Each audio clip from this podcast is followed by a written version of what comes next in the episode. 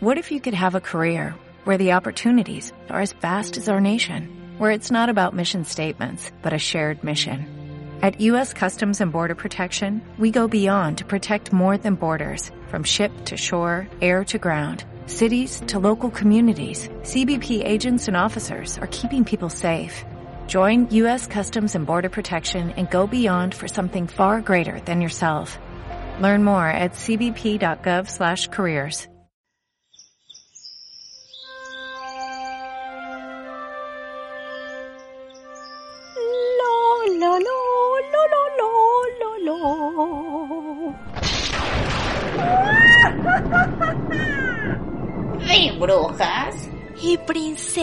princesas.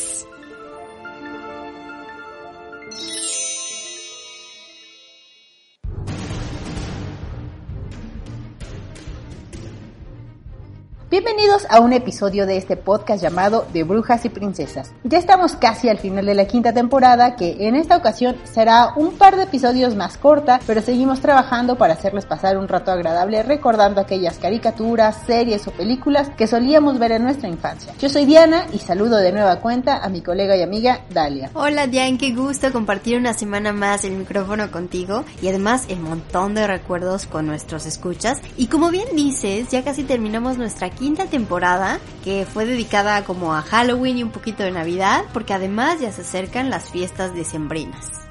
Cierto, yo soy totalmente Grinch, pero seguramente esta es una de las etapas más esperadas por todos nuestros escuchas, así que hoy pasaremos del modo Halloween a el espíritu navideño. Exacto, y es que la película de la que hablaremos hoy fue concebida para ser un clásico navideño. Sin embargo, tuvo que ser estrenada en el verano de 1984 para poder competir en taquilla con películas como Indiana Jones en The Temple of Doom.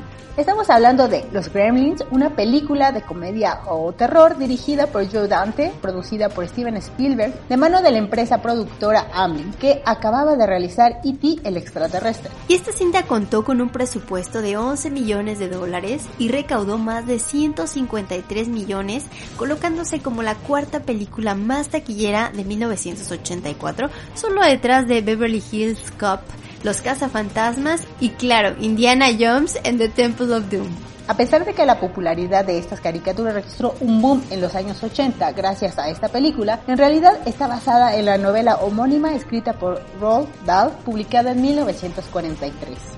Este fue el primer libro para niños de este autor, Dahl, de quien recientemente hablamos, y fue escrito para Disney como propaganda para un largometraje animado que de hecho nunca se hizo. Esta mancuerna desarrolló una serie de personajes de Gremlins, sin embargo mientras comenzaba la preproducción del film fue abandonado, y en parte porque el estudio no pudo establecer los derechos de la historia de los Gremlins, y por otra parte también porque el ministro británico de las Fuerzas Aéreas reales, estuvo muy involucrado en la producción e insistió en ser parte de la aprobación final del guion y de la producción. La historia de este libro refiere a una serie de criaturas traviesas y mitológicas, los Gremlins, unos seres a menudo invocados por los pilotos de la Fuerza Aérea Real como respuesta a los problemas mecánicos de sus naves. La intención de estas criaturas es sabotear estos aviones británicos como venganza por la destrucción de los bosques que les servían de hogar.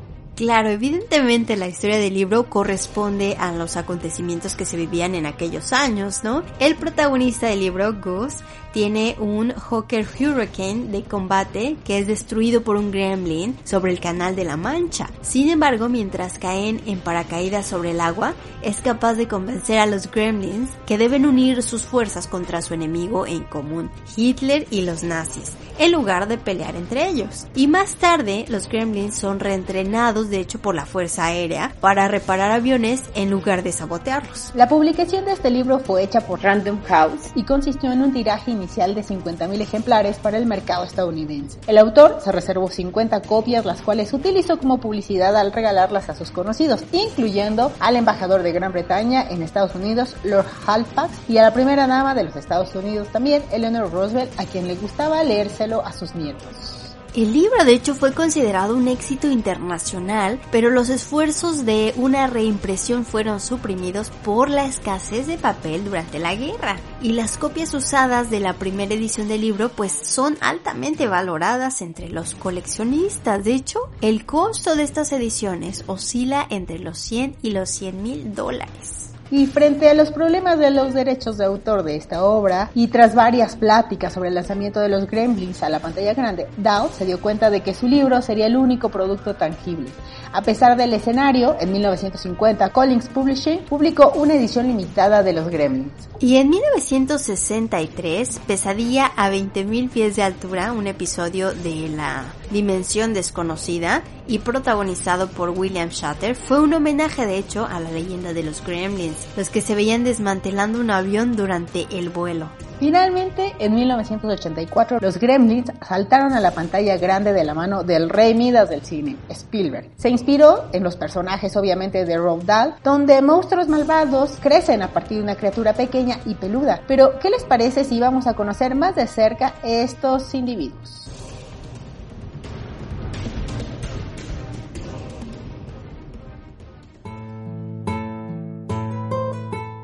Il était une fois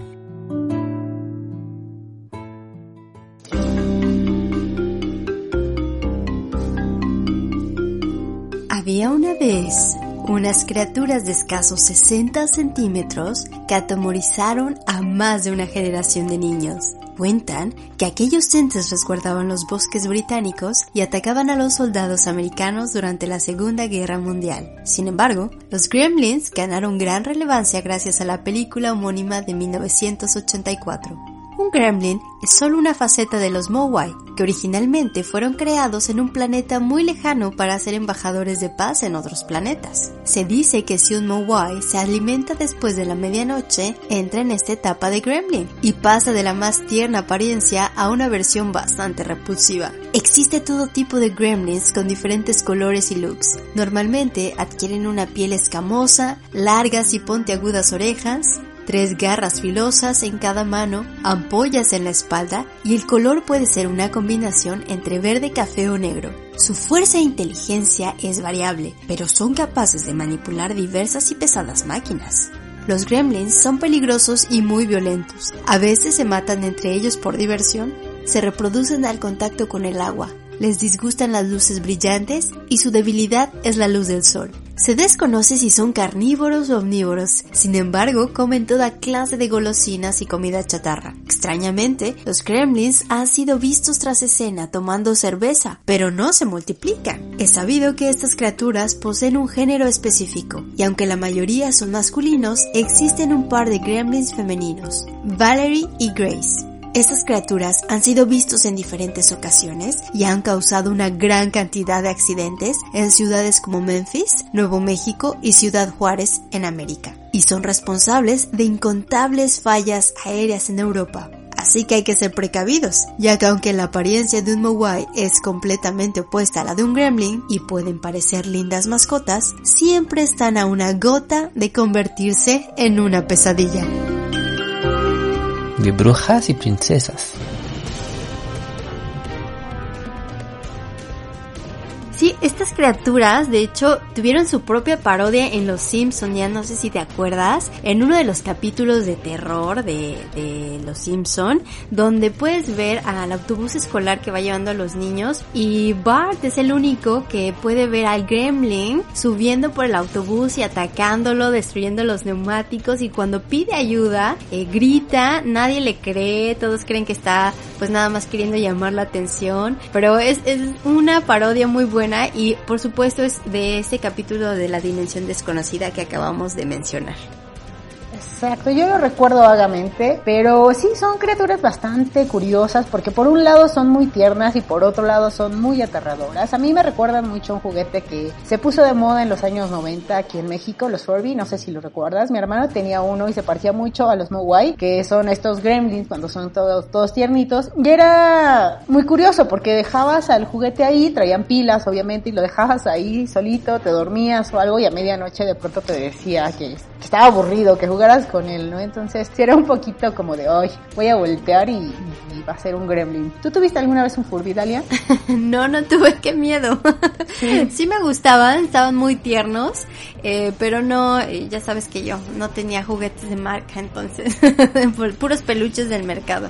Y no, no hablaban solos. ¿no? Sí, a mí me recuerdan mucho. Y bueno, la caracterización de los Furby se parecía mucho a la de los Mogwai, que cabe resaltar fue un increíble trabajo de Chris Wallace, que fue el creador de Gizmo, el gremlin protagonista, y también fue el creador del resto de las espeluznantes criaturas. Un trabajo muy impresionante, ¿no? Tanto en la primera como en la segunda película, que de hecho hizo acreedor a Wallace del premio Saturn a mejores efectos especiales en 1985. Claro, aparte en esa misma emisión, los Gremlins obtuvieron también un galardón como mejor película de terror, mejor música, mejor dirección. Y es que, ¿cómo olvidar esa primera escena en la que Randall Petzler, que es un inventor de cuestionable éxito y vive en un pueblo ficticio llamado Kingston Falls, viaja a Chinatown, en Nueva York, para poder vender sus inventos y compra un regalo de Navidad para su hijo? Randall encuentra en la pequeña tienda del señor Wing una criatura llamada Mowai, que en chino significa espíritu maligno. O sea, ya nada más con eso ya nos decía, alerta, alerta, espíritu maligno. Exacto. el dueño de la tienda pues no quiere venderle al animal, ¿no? Aun cuando le ofrece pues una gran cantidad de dinero por él. Pero su nieto se lo vende en secreto a Ram porque de hecho necesitan el dinero. Aunque la criatura pues tiene un aspecto adorable, inocente, el nieto del dueño le advierte a Rand que debe respetar algunas precauciones como no exponer al Mowai a las luces brillantes porque lo lastiman y no debe recibir luz del sol ya que lo mataría. Además, jamás deben darle de beber agua y mucho menos mojarlo. Y lo más importante, nunca alimentar al Mowai después de medianoche. Rand llama a la criatura Gizmo y se la regala a su hijo. Y este descubre que la criatura es bastante inteligente y le toma mucho aprecio. Todo parece ir bien hasta que Pete, un amigo de Billy, derrama accidentalmente agua sobre Gizmo, lo que provoca que salgan unas bolas peludas del animal y de estas bolas nacen los nuevos Mowai.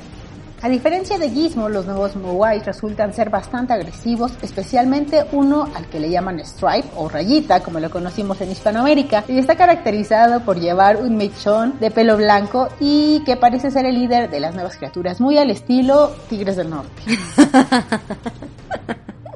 Saludo a Hernán de los Tigres del Norte.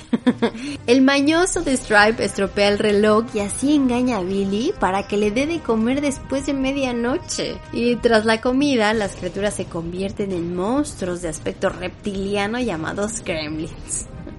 Gizmo es el único que no se convierte gracias a que no quiso comer. Billy y su madre logran acabar con todos excepto con Stripe, que consigue escapar y en su ida llega hasta una piscina cercana y logra lanzarse al agua, creando un ejército de gremlins que se esparcen por toda la ciudad atacando a la gente e incluso matándola.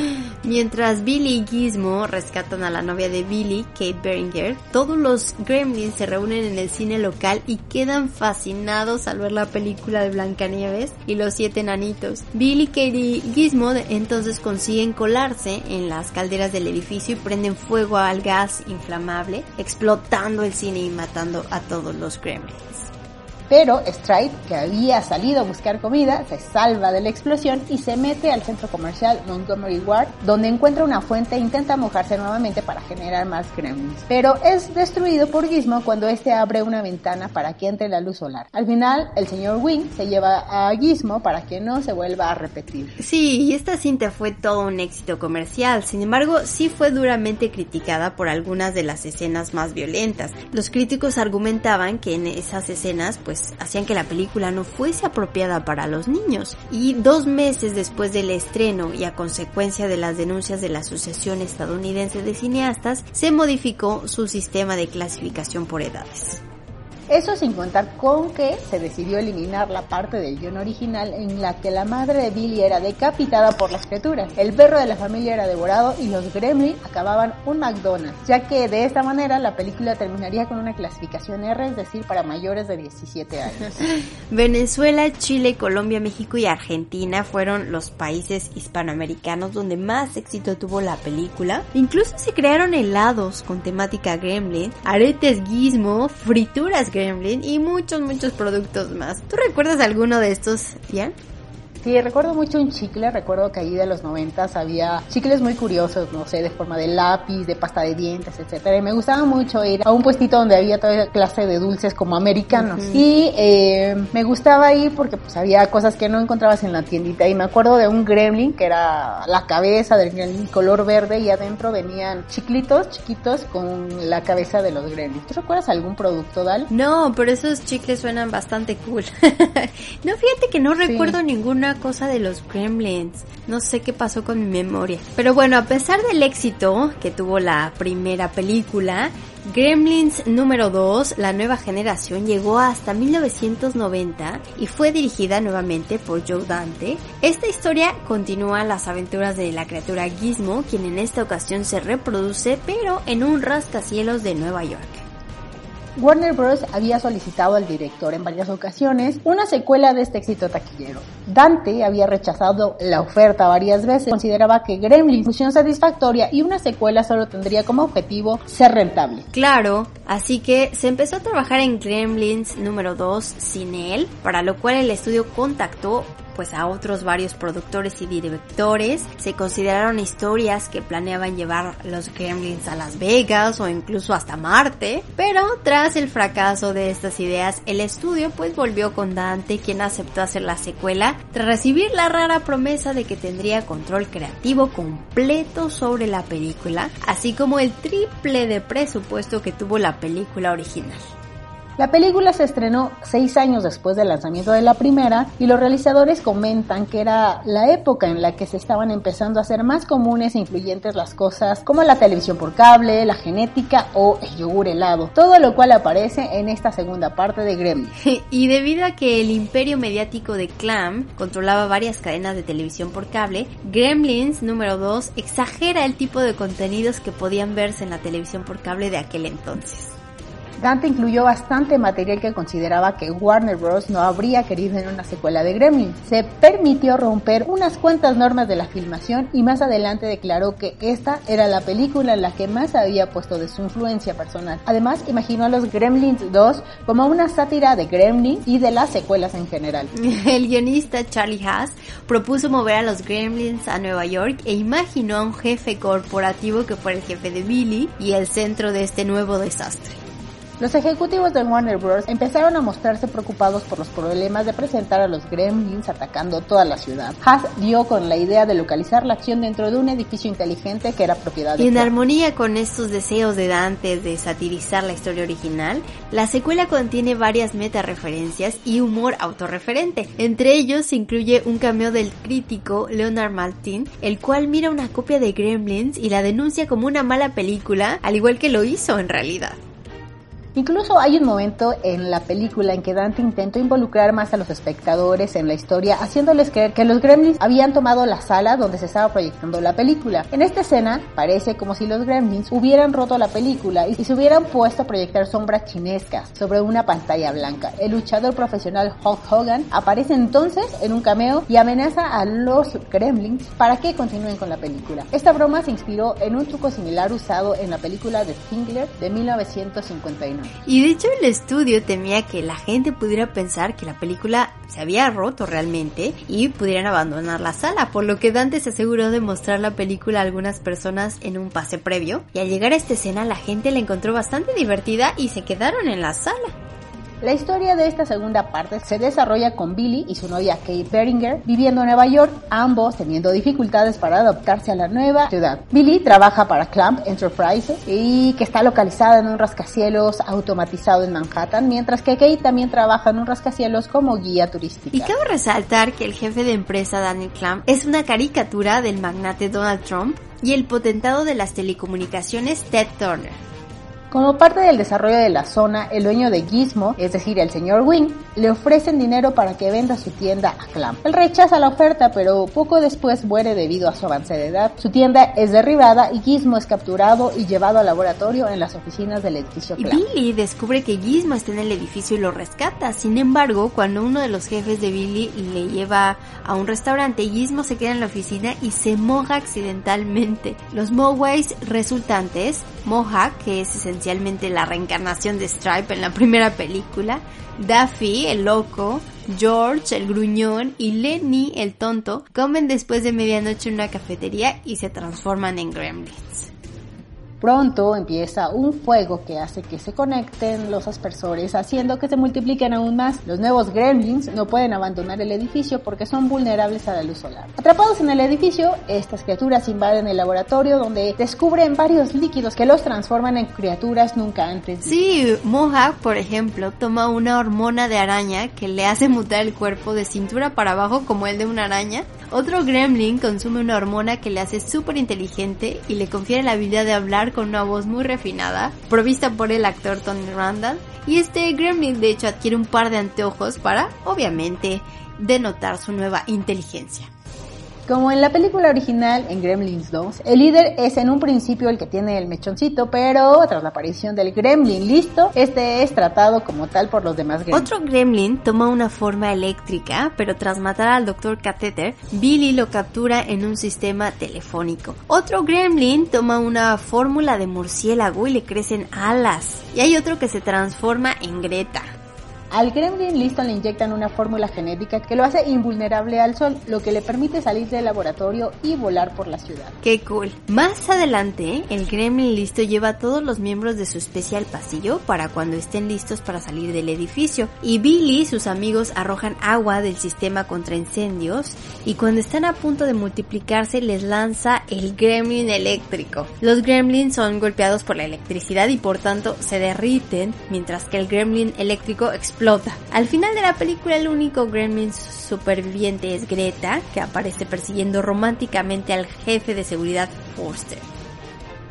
Además de la trama principal, hay una animación de Chuck Jones en la que aparecen tres de los personajes principales de Looney Tunes, Bugs Bunny, Pato Lucas y Porky. El director Dante explicó que quería la animación para ayudar hasta el tono anárquico de la película. Totalmente caótico. En estas escenas, Lucas rompe la cuarta pared intentando colarse en las secuencias de apertura y los títulos de crédito finales de la película, siguiendo la misma fórmula que en la película de la Pantera Rosa, en donde pantera animada creada por De Patty y Frele, amigos de Chuck Jones, se comportan pues de la misma manera. Al comienzo de la película, Lucas para la música y trata de usurpar el puesto de Bugs Bunny en el logo de Warner Bros. con desastrosos resultados. Lucas también interrumpe los títulos de crédito con humor sardónico y según él los créditos son increíblemente largos y se pregunta prácticamente gritando cómo puede haber alguien que todavía los esté viendo. Lucas también trata de usurpar a Porky, su frase final, pero es golpeado por el logotipo de al igual que en la primera película, la música de Gremlins número 2 está compuesta por Jerry Goldsmith, quien se inspira en las películas de Rambo. La escena en la que Mohawk se transforma en una criatura con forma de araña incluye partes de la canción Angel of Death de la banda de thrash metal Slayer. En otra escena, el Gremlin listo hace que cientos de Gremlins lo acompañen en un número musical cantando New York, New York de Frank Sinatra y Dante aseguró que este robo descarado de la película Dames de 1934. La crítica reaccionó de manera diversa en la valoración de esta película. El conocido crítico estadounidense Roger Ebert, a quien le había gustado la primera, observó que esta segunda era una sátira de secuelas, pero opinó que no logra el objetivo ya que no había conseguido diferenciarse lo suficiente de la original ni era tan buena como esta. Gremlins 2 se estrenó el 15 de junio de 1990 y generó más de 41 millones de dólares en los Estados Unidos. A diferencia de su predecesora, que se calificó como apta para todos los públicos, con supervisión de adultos, este se calificó para mayores de 13 años. Y como en la primera película, también aquí se produjo mercancía relacionada con Gremlins número 2. Los nuevos productos incluían muñecos de acción de la National Entertainment Collectibles Associations, basados en Gremlins como el Gremlin O Mohawk. También se hicieron libros infantiles como Gremlin 2, The New Batch, Movie Storybook de Michael Teitelbaum, publicado por Golden Craft en diciembre de 1990. Toposop desarrolló y lanzó al mercado un videojuego de Gremlins 2 The New Batch para Amiga, Atari ST, Commodore 64, 2 MSX, Amstrad CPC y ZX Spectrum. Hightech Expressions también desarrolló un juego para dos que no fue bien recibido. Por su parte, Sunsoft lanzó versiones para Nintendo Entertainment System y Game Boy en 1990. En el juego para NES, el jugador controla Gizmo a través de varios niveles del edificio, con armas que van desde un super tomate modificado genéticamente a una flecha llameante. En el juego de Game Boy también se controla Gizmo. En el juego de Topo aparece Bill Pelzer usando armas diversas como linternas, tomates, discos voladores y demás contra los Gremlins. Y en el juego de High Tech aparece Billy corriendo las plantas del edificio Clam a la casa de los Gremlins. En mayo de 2013, Warner Bros. confirmó que había dado luz verde al remake de Los Gremlins. La compañía contrató a David Katzenberg y Seth Graham Smith como productores. Tras varios años en proceso, lo que comenzó a moverse realmente fue Gremlins, Secrets of the Moai, una serie animada de HBO para 2021.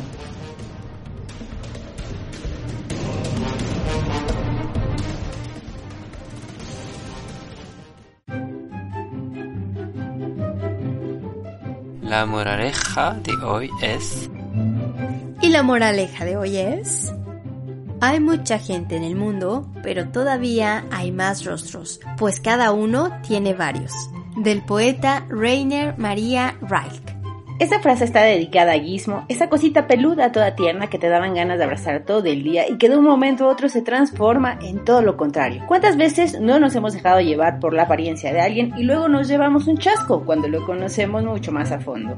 Y sí, en este momento en el que las redes sociales son el modus vivendus de miles de personas y en el que puedes generar tantos perfiles como quieras, ya cuesta diferenciar lo real de lo ficticio. Claro, muchas veces vemos que una persona tiene una vida feliz y perfecta a través de todo lo que publica, pero no nos damos cuenta qué hay detrás de cada una de esas fotos. Y eso nos lleva a pensar que nuestra vida no es tan perfecta como la de ellos y caemos en este juego de las apariencias y poses. Claro, pero hay que ser sinceros Nadie tiene una vida perfecta. Y es, de hecho, más importante ser personas de bien en la vida real que personas bien en las redes.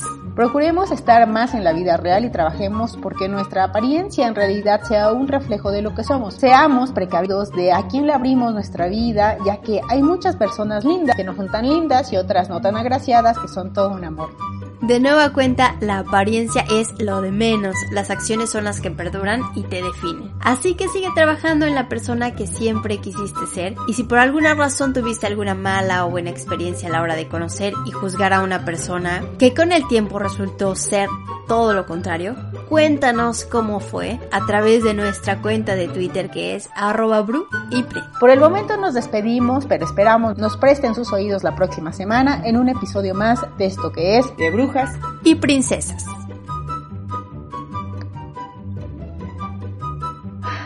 Falta que no haya grabado nada.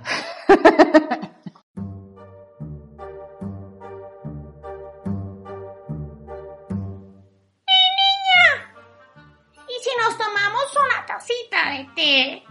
¡Ay, perfecto! Así platicamos de los temas que vamos a tratar en nuestra próxima edición. Bye bye.